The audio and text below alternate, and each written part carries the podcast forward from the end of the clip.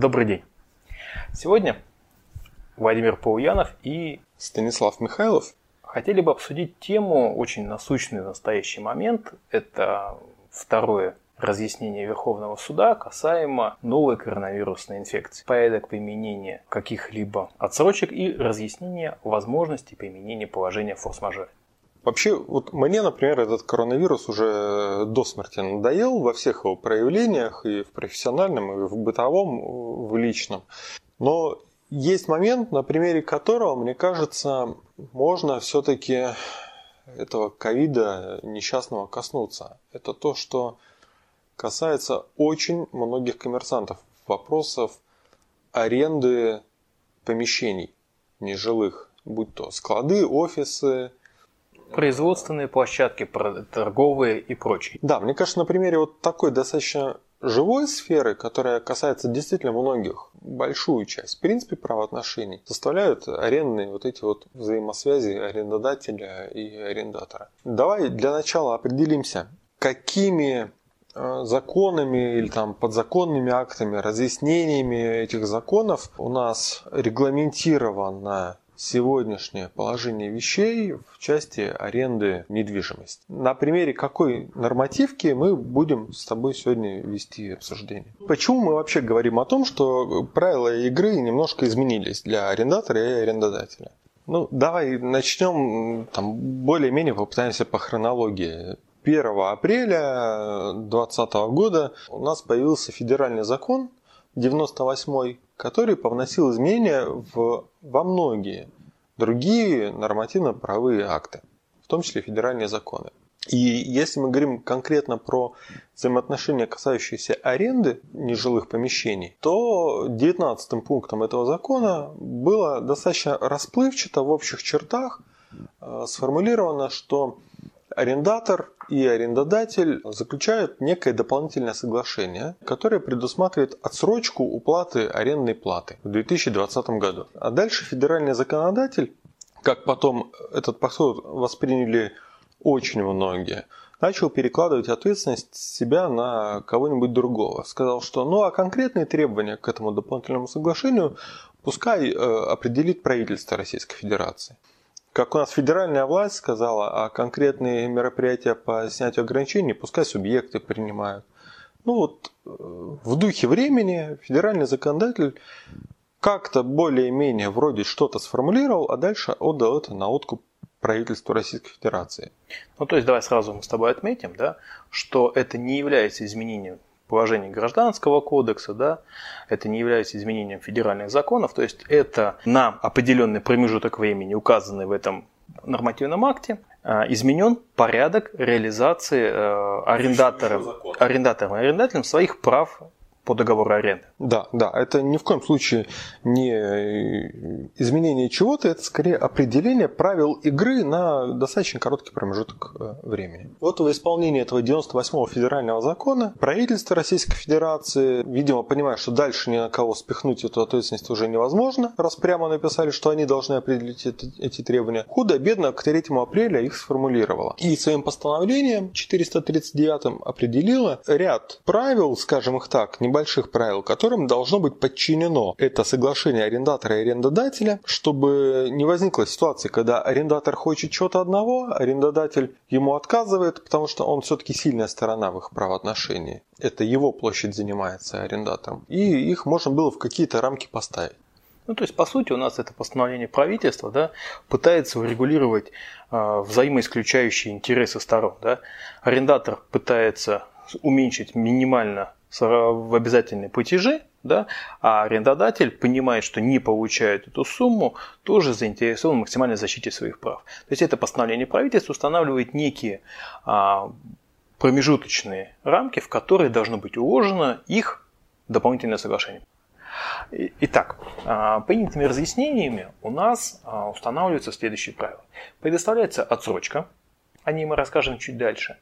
Арендодатель на период предоставления отсрочки не начисляет а, пени, проценты за пользование денежными средствами и иные штрафные санкции. Арендодатель в случае возникновения неоплаты в указанный период отсрочки не обладает правом а, принудительного выселения арендатора из арендованных помещений. Ну, сразу оговоримся, что мы говорим о принудительном выселении, связанном с непоступлением платежей. То есть, если договором предусмотрены какие-то другие возможности для одностороннего отказа от сделки, то это будет по-прежнему работать. Посмотрим такую среднюю температуру по больнице, когда э, ты что-то арендуешь, и если тебе не согласятся сдать это в аренду на обычных условиях, ты пойдешь арендуешь в другом месте без каких-то проблем. Какие особенности э, появились теперь в отношениях арендатора и арендодателя? Ну, давай так, начиная с 1 апреля 2020 года, с даты, когда федеральный закон вообще сказал, что должно появиться какое-то доп. соглашение. Изначально необходимо обратить внимание, что отсрочка предоставлена в отношении аренды недвижимости, находящейся в государственной, муниципальной и частной собственности. То есть это не зависит от того, какого вида а, собственности ваш арендодатель. Ну, да, вернемся чуть назад. Между нами э, с тобой должно появиться доп. соглашение. Итак, какие требования а, установлены данным разъяснением правительства к тому дополнительному соглашению, которое предполагается быть подписано между арендатором и арендодателем? Итак, прежде всего срок. А, срок отсрочки у нас устанавливается с даты введения режима повышенной готовности или чрезвычайной ситуации на территории субъекта Российской Федерации до 1 октября 2020 года. Ну, вот я здесь сразу хочу отметить, что важно, что для каждого субъекта будет э, период этой отсрочки разный, потому что в разные даты разные руководители субъектов вводили режимы повышенной готовности. Я, кстати, не знаю насчет всей э, территории Российской Федерации, везде ли субъекты вводили в принципе такой режим повышенной готовности. Ну, вот посмотрел в Петербурге введен, в Москве введен, в Московской области введен. Ну, надо думать, что в большинстве, по крайней мере, субъектов он введен. И вот что давай сразу отметим. Раз мы говорим про аренду э, недвижимости, мы говорим в таком случае про введение э, режима на территории нахождения этого объекта недвижимости. Следующим условием отсрочка предоставляется на срок действия режима повышенной готовности или чрезвычайной ситуации в размере всей вашей арендной платы и по окончании этого периода до 1 октября 2020 года арендатор оплачивает свою арендную плату в размере 50%. Давай немножко в цифры перейдем в конкретные, чтобы это легче просто воспринималось на слух. То есть, скажем, если у тебя арендная плата составляла 100 тысяч рублей в месяц, начиная с 1 января 2020 года, и вы планировали, э, заключать такие условия, что весь 2020 год ты будешь платить по 100 тысяч в месяц, то... Соответственно, на территории нашей области X приложение о чрезвычайной ситуации или повышенной готовности введено с 1 апреля, вообще отсрочка у нас предоставляется с 1 апреля. До режима действия ЧС вы не платите арендную плату вообще. Да, попробуем спрогнозировать, что режим этой повышенной готовности в нашей иксовой области будет э, снят тоже ровно, возьмем дату 1 июня 2020 года. То есть получается за апрель, май, за два месяца аренду я, арендатор, не плачу вообще нисколько ни рубля. Да. А начиная с 1 июня и до 1 октября вы платите 50% от вашей арендной платы, то есть по 50 тысяч рублей в месяц. А тот долг, который у меня накопился, получается 100 тысяч за апрель, 100 тысяч за май и 200 тысяч за 4 месяца по 50, э, их я плачу Начиная с 1 января 2021 года по 1 января 2023 года, то есть установлен максимальный срок отсрочки, начиная с 1 января 2021 года, а, начинается помимо ежемесячного арендного э, платежа а, ваше обязательство. Вы возвращаетесь к накопившимся долгам. То есть ты в октябре, в ноябре, в декабре заплатил просто обычную арендную плату, а начиная с 1 января, помимо нее, ты еще, скорее всего, если ты не договоришься о более щадящих условиях с арендодателем, будешь платить еще вот ту накопившуюся задолженность гасить. При этом, что хорошо, да, сразу давай отметим, что какие-то штрафные санкции, проценты за пользование денежными средствами, они тут не будут применяться. В каком размере устанавливается тот дополнительный платеж, который арендатор должен уплачивать в погашение предоставленной ему отсрочки. Он устанавливается в размере не более 50% от размера арендной платы. А еще один важный вопрос, а, который необходимо сразу проговорить. Федеральный закон был подписан 1 апреля.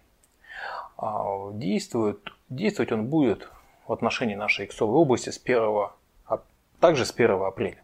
Мы говорим об отсрочке тех платежей, которые у нас наступают в апреле, мае и далее. А что говорит у нас данное разъяснение в отношении тех платежей, которые, допустим, были не оплачены арендатором, ну, допустим, в феврале или в марте. Вот в отношении данных платежей за эти периоды, февраля-марта, даны какие-либо разъяснения? И как будут подлежать начислению э, штрафных санкций на эти периоды? Ну, тут да, тут надо понимать, что вот все эти меры поддержки арендаторов, давай их так, мне кажется, это максимально мягко описывает то, что сделала федеральная власть с бизнесом в России.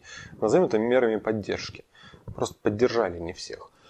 А, они, конечно, рассчитаны только на вот этот ковидный период, только на платежи, которые ты можешь отсрочить, начиная в нашей э, там, абстрактной ситуации с 1 апреля. То есть, если ты в марте не заплатил за аренду своего офиса или склада, мы э, презюмируем, что ты это сделал не из-за ковида, а из-за собственной э, безалаберности, недальновидности и еще чего-то, что вызвало у тебя отсутствие денежных средств. Что тут для арендатора хорошо? Для арендатора хорошо, что если он по какой-то причине не заплатил, в принципе, за март, а потом не заплатил за апрель, то он за апрель не заплатил все-таки правомерно. И общее правило Гражданского кодекса о том, что в случае, когда арендатор не платит за два месяца аренды, э, э, в данной ситуации арендодатель может применить такую меру, как односторонний отказ от договора аренды и выгнать арендатора на улицу, оно тут не будет применимо. Потому что один месяц, апрель, был не уплачен правомерно. Но вот дальше возникает достаточно забавная штука. За март ты не заплатил неправомерно. За март ты должен будешь заплатить ты совершенно правомерно не платишь, в принципе, ничего в апреле и в мае. А вот начиная с июня мы договорились о том, что на нашей с твоей вымышленной иксовой области с 1 июня будет снят режим повышенной готовности. Так вот, начиная с июня ты уже должен будешь снова платить арендную плату. И вот, у тебя существует долг за март, 100 тысяч рублей.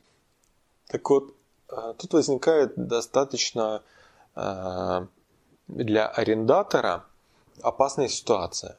Если он в июне заплатит 50 тысяч рублей, как бы он мог себе позволить сделать, не будь у него задолженности в марте, то арендодатель засчитает поступившие эти 50 тысяч рублей а, в июне как уплату части долга за март.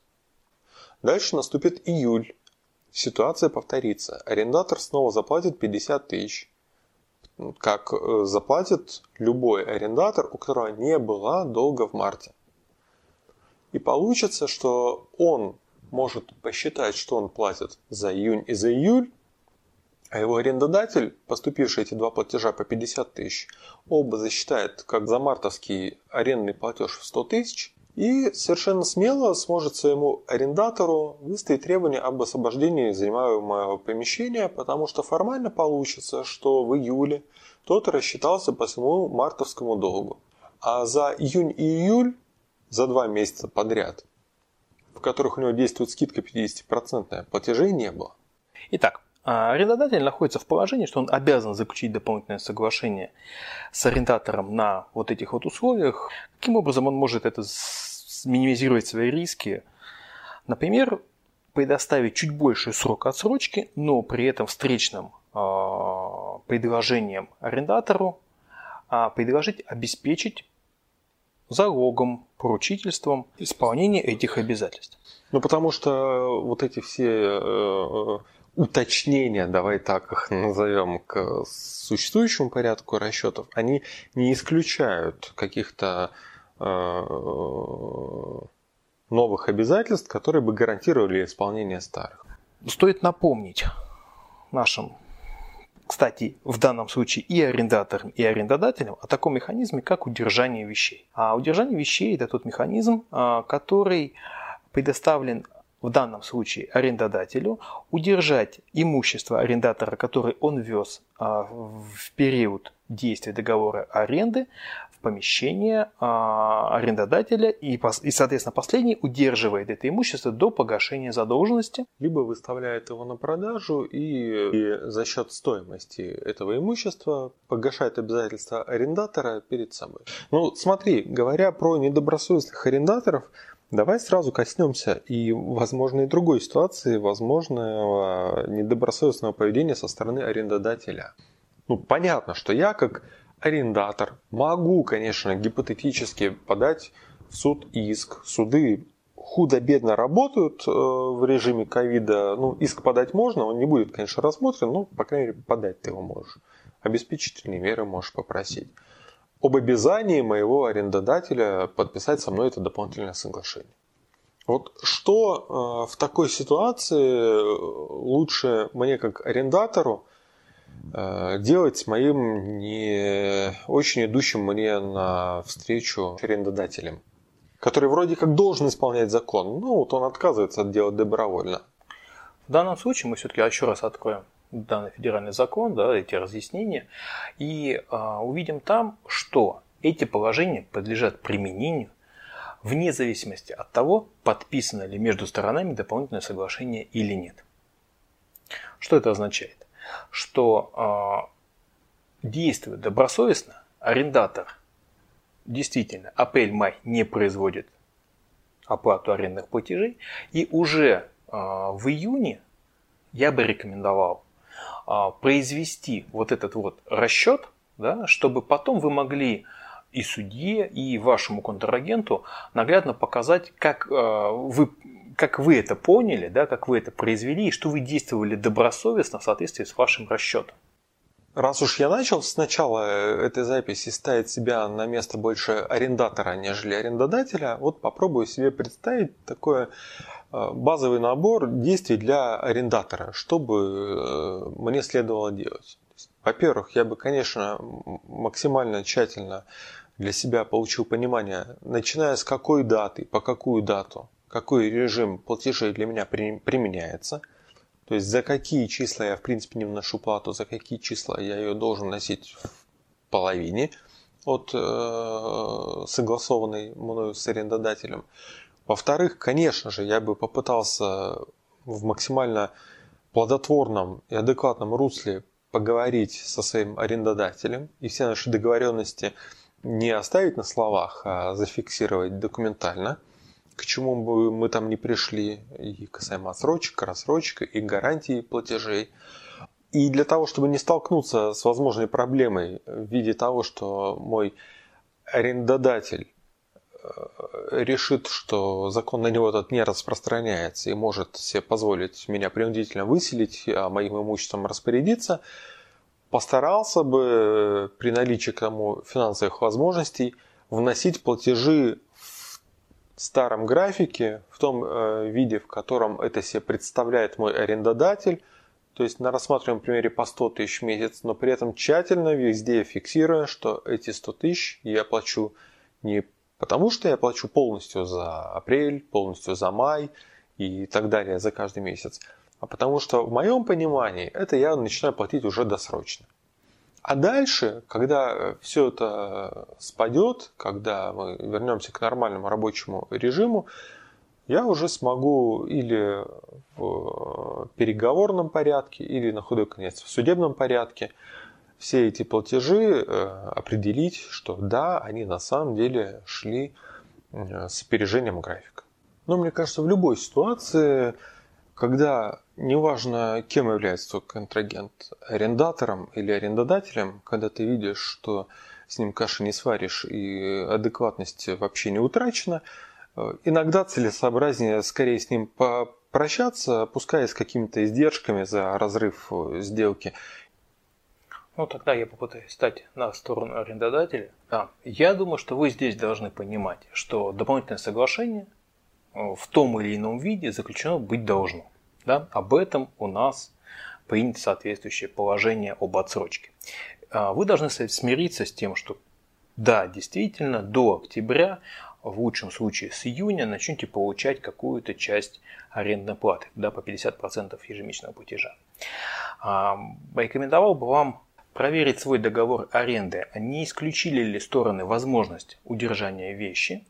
И самое главное помнить о том, что а, возможность расторжения в случае не оплаты арендных платежей в период отсрочки ограничивает ваш механизм по взысканию задолженности и по выселению, однако все иные обстоятельства, позволяющие вам ставить вопрос об освобождении помещения, как то ухудшение помещения, в том числе и а, расторжение договора аренды в одностороннем порядке, допустим, даже с уведомлением за 45 дней, а, вам необходимо просто посчитать, а, есть ли компенсационные платежи с вашей стороны. Вполне возможно будет